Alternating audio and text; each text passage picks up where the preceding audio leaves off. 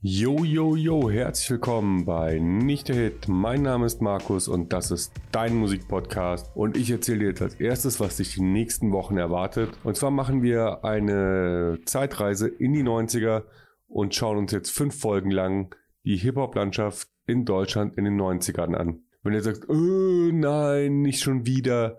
Ich möchte mit euch ein bisschen einen anderen Blick drauf werfen, also jetzt nicht das, was man auch in Sachen wie Wenn der Vorhang fällt oder in sonst jeder anderen Doku oder jeder anderen Playlist findet. Ich wollte mir schauen, wie ich das damals erlebt habe und welche Künstler es damals gab und die es nicht mehr gibt. Wir machen eine über Künstlerinnen und ich möchte unbedingt eine Folge über die Münchner Szene machen und vielleicht kriege ich dafür ja auch den einen oder anderen Interviewgast rein. Also wenn du darauf Bock hast, dann freu dich mit mir auf die Zeit bis Weihnachten. Das werden unsere nächsten Folgen. Wir starten die ganze Serie mit einer Deutschlandreise, also mit einem Blick auf die Hip-Hop-Landschaft. Den Zeitraum, den ich mir rausgesucht habe, ist der Zeitraum, in dem ich selbst auch in der Szene ja, mitgewirkt ist übertrieben, aber als ich auf jeden Fall ganz eng, eng dran war und ganz eng dabei war und Hip-Hop eigentlich exklusiv das Einzige, was ich gehört habe und es da nicht mehr nur um Musik ging, sondern mein ganzer Lebensstil Hip-Hop war. Das ist für mich so die Zeit von 96 bis 2001, vielleicht ein bisschen Auswirkungen bis 2004, aber wir schauen auf jeden Fall die Zeit bis 2001 direkt an, also so knapp fünf Jahre. Und das sind die fünf Jahre, in denen Hip-Hop von einem süßen Kind aufgewachsen ist zu einem rotzfrechen Teenager. Wir sehen das auch, wie sich der Hip-Hop in der Zeit verlagert innerhalb von Deutschland und welche Labels gegründet werden und welche niedergehen. Aber damit legen wir nicht los, sondern wir legen damit los, als ich 15 war und Hip-Hop in mein Leben kam. Ich weiß gar nicht, ob ich da wirklich 15 war. 15 war ich, ich bin 82, war 97, ja, es war vielleicht schon ein Jahr vorher mit 14 und ich habe keine Ahnung mehr, wie es passiert ist. Ich muss sagen, mit dem Hip-Hop zusammen habe ich vielleicht noch Marihuana entdeckt und das könnte so ein bisschen Auswirkungen auf mein Erinnerungsvermögen 30 Jahre später habe, noch 20 Jahre später haben, ganz weit bin ich auch noch nicht. Ja, und irgendwann lief halt dann Hip-Hop im Freundeskreis. Also ich weiß, es ging ganz grob los mit, mit Ami-Hip-Hop, also es lief Wu-Tang, DMX, Tupac. Also als wir mit der, mit der Hauptschule fertig waren, so hieß es damals noch, und die Leute in Ausbildung gegangen sind, weiter Schule gemacht haben und so weiter und wir unseren Freundeskreis so erweitern konnten, kamen eben auch neue musikalische Einflüsse. Das wird so in der zehnten gewesen sein. Dann also tatsächlich mit 16, wenn es auch für die meisten mit dem Thema losging. So, jetzt war für uns die oftmals angeführten Advanced Chemistry waren für uns überhaupt nicht relevant zu dem Zeitpunkt. Die waren, die werden zwar ganz oft angeführt von ewig vielen Leuten als, als Inspiration, aber wir haben eben genau die Leute gehört, für die das die Inspiration war und als es bei uns losging mit Hip-Hop, da war Hamburg. Hamburg war das deutsche Epizentrum. Also da hatten wir Jungs, da waren die Beginner, da war Sammy Deluxe, da war Tobi und das Bo oder eben auch die fünf Sterne. Ferris kam aus der Ecke, also er kommt zwar ein bisschen weit aus Bremen, aber auch der ist aus Norddeutschland. Da ging zu der Zeit ab. Also es war auch mit eins der Labels, die da gegründet wurden, also das Eimsbusch Basement in Eimsbüttel, wo die sich alle getroffen haben, gibt's auch Dokus drüber. Und das war uns für uns total wichtige Musik. Also Sammy mit seinem glorifizierenden Kiffer-Rap, da hatten wir natürlich richtig Bock drauf. In unseren weiten Hosen. Und haben wir ganz viel gehört neben dem ganzen Amikram, den ich jetzt nicht so geil fand. Also für mich war immer schon die deutschen Sachen wichtiger. Für mich stand da bei Hip-Hop schon immer von Anfang an sehr der Text im Vordergrund. Also über was wird gerappt, gar nicht wie. Und danach kamen die Beats, die für mich wichtig waren. Ja, dann haben wir eben so Hamburg gehört und dann haben wir irgendwann auch, ich weiß auch den zeitlichen Zusammenhang gar nicht mehr so genau, Heidelberg entdeckt. Also an Curse kamen wir auch nicht vorbei, also Minden. Und irgendwann kam auch ähm, Frederik Hahn dazu, aka Torch. Ein Hörer weiß ich, kann den guten Mann überhaupt nicht leiden. Ich muss ihn leider trotzdem ab und an erwähnen. Und Stuttgart mit Freundeskreis ähm, an der Quadratur des Kreises war natürlich eins der absolut großen Alben zu dem Zeitpunkt. Und dann eben bis runter nach München, wo wir ja gewohnt haben und auch heute noch wohnen, mit ähm, auf jeden Fall dem Blumentopf und dann auch später mein Konzept, aber vor allem dem Topf. Und so war für uns diese ganze Hip-Hop-Welt auf einmal aus dem Nichts aufgetaucht und riesengroß. Also gefühlt jedes Mal, wenn wir zum Einkaufen gegangen sind, also zum CD kaufen, stand ein neuer Sampler im Regal mit neuen Künstlern. Man muss dazu sagen, damals war die Hip-Hop, das Hip-Hop-Regal ein halbes Regal. Irgendwann ein ganzes Regal beim Müller. Damals in Giesing gab es noch den Karstadt, da sind wir auch ab und zu hin und ähm, es gab irgendwelche CDs, aber es war nicht viel. Also es war noch sehr überschaubar im Gegensatz zu heute, wo Hip-Hop ja die bestimmende Musikrichtung Nummer eins ist. Also eine wirklich spannende Zeit zu entdecken. Es kam im Splash das erste Hip-Hop-Festival, wo ich es leider nie hingeschafft habe. Und dann hast du dich eben aufgemacht und klar, wenn du als junger Mensch sowas entdeckst, dann willst du alles darüber wissen. Und dann gab es auch zwei Hip-Hop-Magazine mit der Juice und der Backspin. Also die Backspin gibt es heute zumindest noch online-mäßig mit Nico, der ganz viel Hip-Hop-Journalismus nach wie vor betreibt. Vor allem auf YouTube, der hat über, über Hip-Hop und die Zeit auch eine Doku auf YouTube gemacht mit Mercedes zusammen. Aber da geht es eben um die Jungs, um die es immer geht. Und um genau die soll es ja in der äh, Miniserie innerhalb von Nicht der Hit nicht gehen. Das war jetzt ganz schön oft nicht hintereinander. Na, egal. Ja, und es war, war, war aufregend für uns. Weil wir haben ja dann auch entdeckt, dass zu Hip-Hop mehr gehört als nur die Musik. Also haben wir in der Backspin die ersten gemalten Züge gesehen und Graffiti hat uns dann schon sehr interessiert. Dann sind wir irgendwann in München über Mundpropaganda aufs Mighty Weenie gestoßen, ein Laden, in dem es Hip-Hop-Zubehör gab. Also weite Hosen, Pullis. Habe ich das erste Mal Echoware gesehen, etwas über das Jan Delay davor gerappt hat. Die hatten eine Wand voll mit ähm, Sprühdosen für Graffiti und auch allen anderen Graffiti-Zubehör. Die hatten Underground-Hip-Hop-Musik, die hatten Marker, Caps. Ja, und da haben wir uns für teures Geld eingedeckt und ähm, sind dann losgezogen und die, die eine Clique hat sich fürs Breakdancen interessiert und mein bester Freund und ich und der Rest der Clique, wir haben uns eher für Graffiti interessiert und dann auch eine eigene Crew gegründet, die erst KNS hieß, Kolumbusplatz Neuperlach Schwabing. Ja, so einfallsreich, gell? Weil da eben aus, de aus den Vierteln hat sich der Freundeskreis damals zusammengesetzt, wobei wir uns, glaube ich, alle nur beim Stellen kennengelernt haben. Also so richtig viel Freundeskreis möchte ich es heute gar nicht mehr bezeichnen. Ja, wir haben Musik ausgetauscht, haben Musik gehört und sind eben auch nachts um die Häuser gezogen, hier und da und haben, haben gemalt. Man muss sagen, es war ich kann gar nicht genau sagen, was wann passiert ist, weil es so eine intensive Zeit war. Also wir haben Mädchen entdeckt, wir haben eine neue Art von Musik entdeckt, wir haben die Nacht entdeckt. Es war, ich will es noch ganz oft sagen, es war eine spannende Zeit und es war aufregend. Ich, meine Mutter ähm, ist ja alleinerziehend und meine kleine Schwester war damals drei, also da war ich mich auch ständig am kümmern. Deswegen waren für mich so Sachen wie Konzerte auch nicht drin.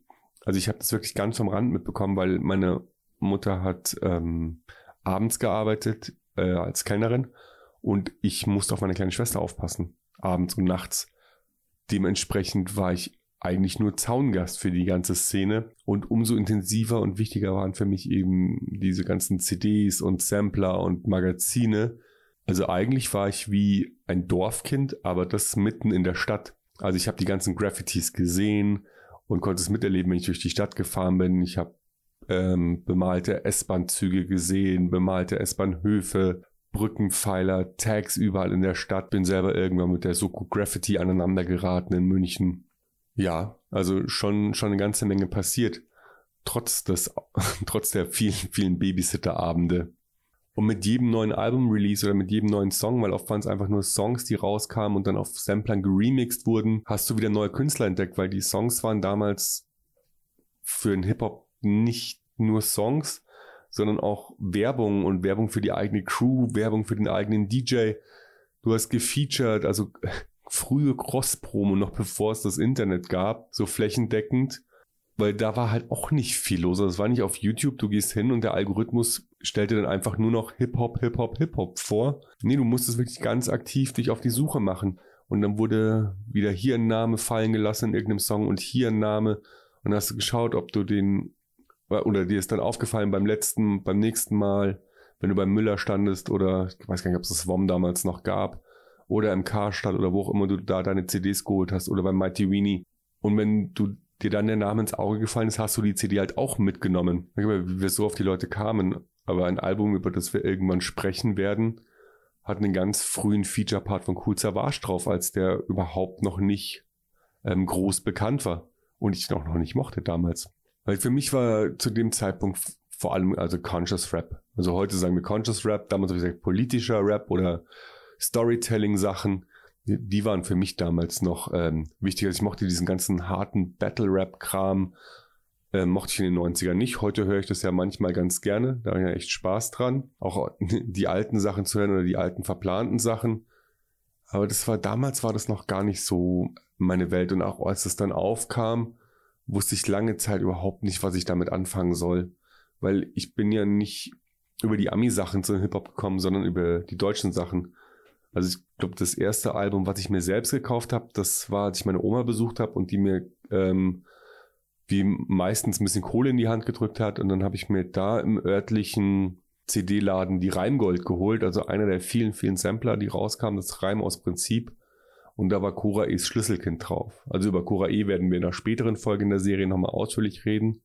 Aber das war, glaube ich, der Song, der mich dann zum Hip-Hop gebracht hat, der mich halt voll erwischt hat. Da war, da war ich dabei, der hat mir sehr aus der Seele gesprochen und die Amis habe ich ja vorher nicht verstanden. Die haben schnell gerappt, mein Englisch war schlecht. Was, was hätte ich damit machen sollen? Und ich habe ähm, auch in der Recher Recherche festgestellt, dass ich ungefähr zwei, drei Jahre zu jung bin. Also die ganzen Sachen, die groß wurden, als ich so 15, 16, 17 war, da waren die Künstler vier, fünf Jahre älter als ich. Vielleicht mal zehn Jahre älter, aber die meisten, würde ich heute sagen, sind meine Generation und haben dann eben Alben rausgebracht oder gemalt oder gebreakt. Ja, das äh, würde ich mal sagen, der Fluch der späten Geburt in dem Zusammenhang. Und, und klar, dann Münchner, in München gewohnt, also war für uns auch ganz essentiell, was in München passiert ist. Aber ich glaube, das habe ich vor drei Minuten schon mal erwähnt. Ich will noch ganz kurz erzählen, was ich damals so anhatte. Also ich hatte Hosen an, da hätte ich fünfmal reingepasst, weil ich war äh, nicht nur dünn, ich war dürr mit 16, aber es mussten halt schon die fettesten Baggies sein, die man irgendwie bekommen konnte.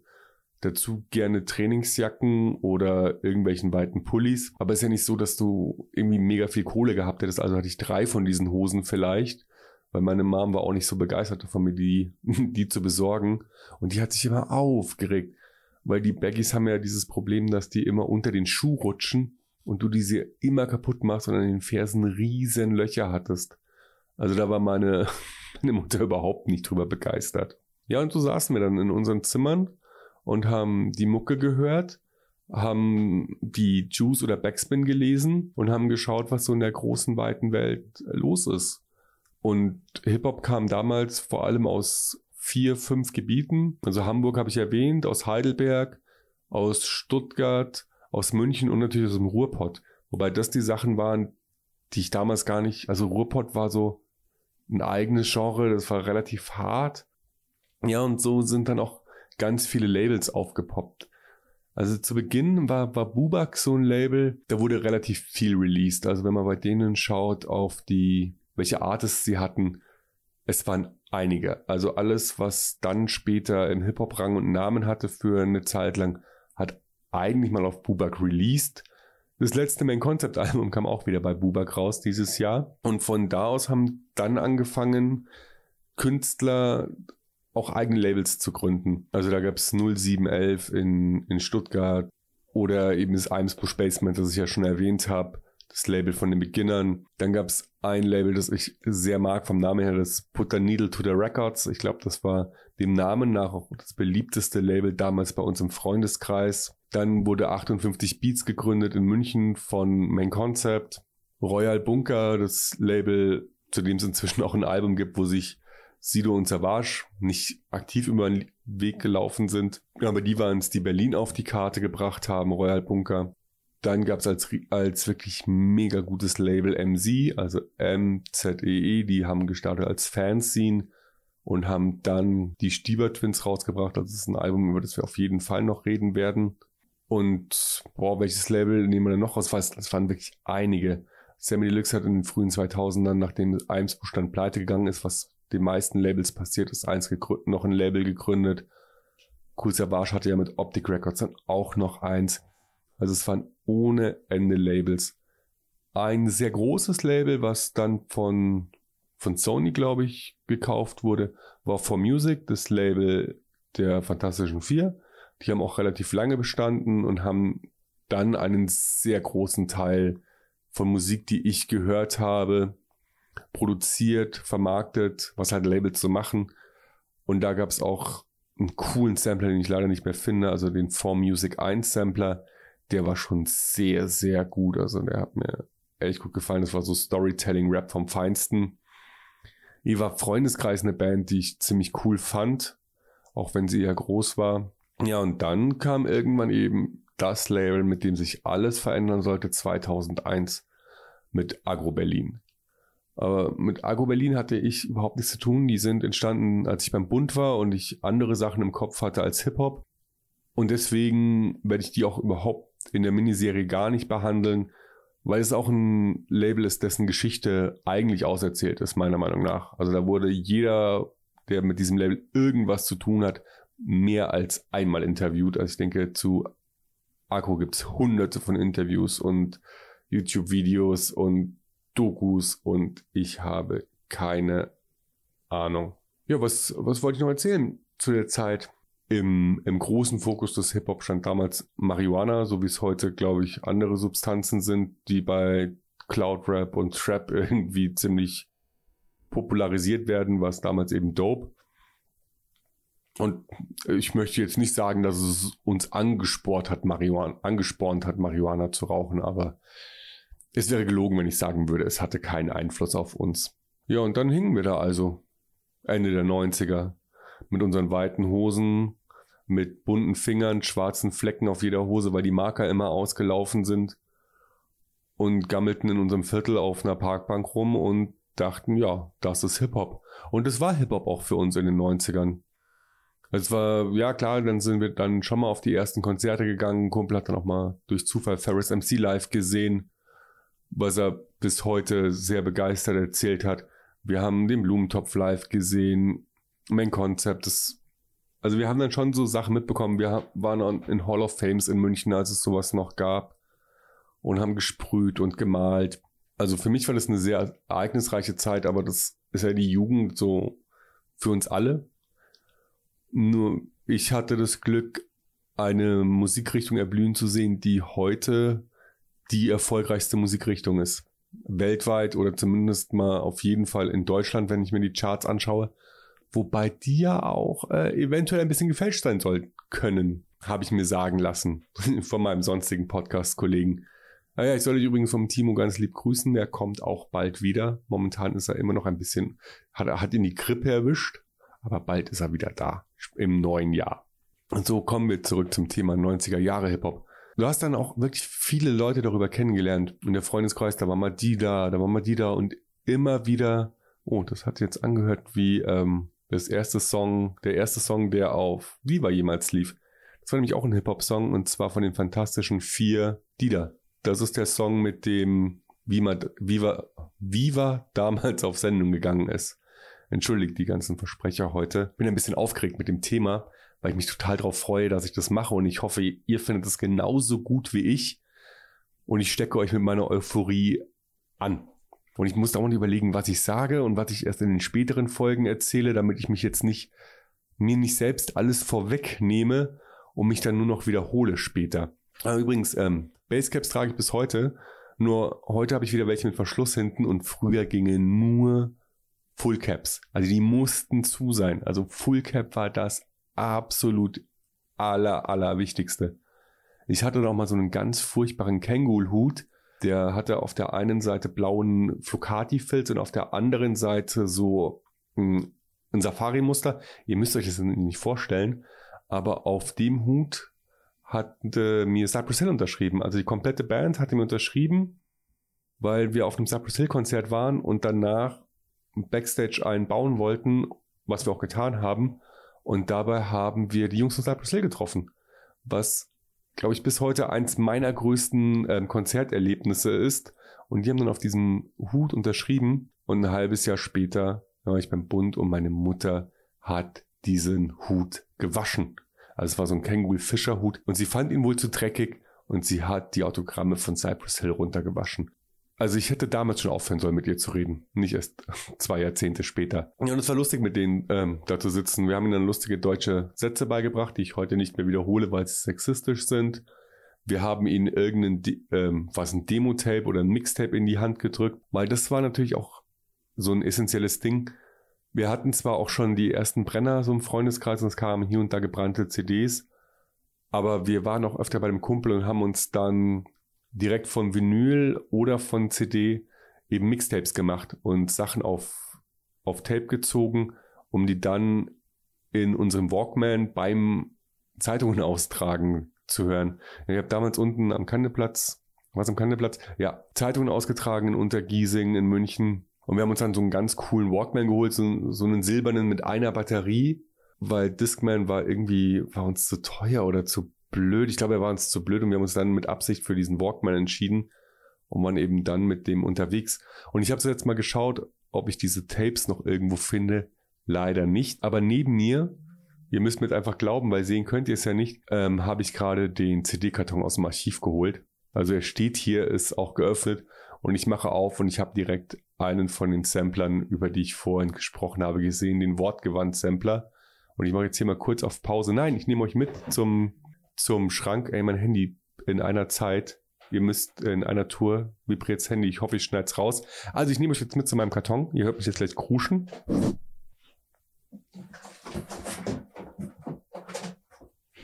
Weil der erste Sampler, den ich rausge ähm, rausgezogen habe, den ich direkt gesehen habe, war der Wortgewandt-Sampler, das war ein Freestyle-Sampler. Die, die Hülle ist auch ganz schön durch. Und da waren dann ähm, drauf, also ganz viele Freestyles, so so ein Typ, der heute gar nicht mehr macht, Jesen.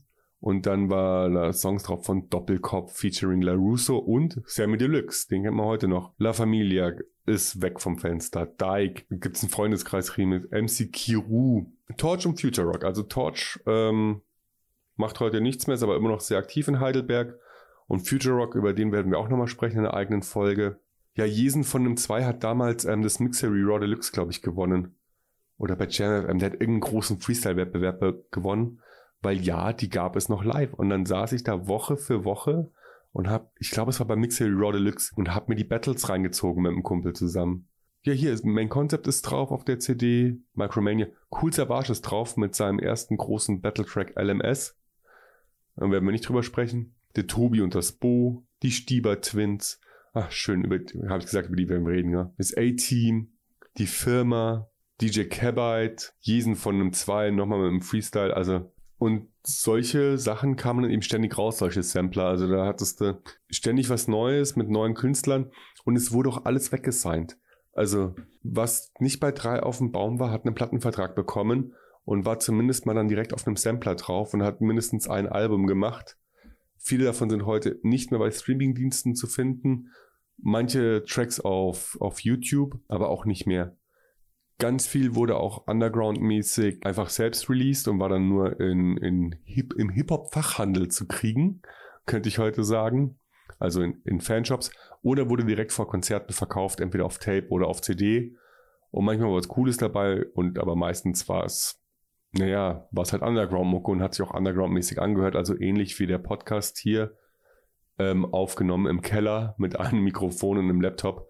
Ah, ich glaube, darüber habe ich schon mal gesprochen in der Folge. Ja, aber jetzt habe ich schon mir ein bisschen was vorweggenommen. Also wir werden auf jeden Fall noch über Underground Hip-Hop reden, weil da gibt es auch ein, zwei Perlen, die ich in meinem Archiv habe. Über Sampler weiß ich nicht, ob wir reden werden. Aber ich denke, es wird eine sehr coole Miniserie werden, die auch super reinpasst zu Nicht der Hit. Und da der Timo nicht da ist, nutze ich die Gelegenheit, weil der steht ja nicht auf 90er Hip-Hop, aber muss sich jede Folge anhören, um mir zu sagen, wie er sie findet. Also er muss nicht, aber er macht's. Er macht's, er hört sich jede Folge an und vielleicht habe ich ihn am Ende der Miniserie doch zu deutschem, deutschem 90er Jahre Hip-Hop bekehrt. So, und ich merke schon, ich werde immer schneller beim Reden. Deswegen höre ich jetzt auch hier auf und lege euch den Wortgewand-Sampler einfach mal ans Herzen, ans Herz, weil er diese Zeit sehr, sehr gut zusammenfasst. Ich schaue gerade noch, von wann der ist. Ja, wenn es irgendwo steht. Von 99. Also er ist genau mittendrin in der Zeit, über die ich hier die ganze Zeit rede. So, und jetzt schaue ich nochmal schnell, ob man den überhaupt streamen kann, weil ich nehme an, man kann es nicht. So, gebt mir eine Sekunde. Also streamen kann man den ganzen Spaß nicht, so als CD.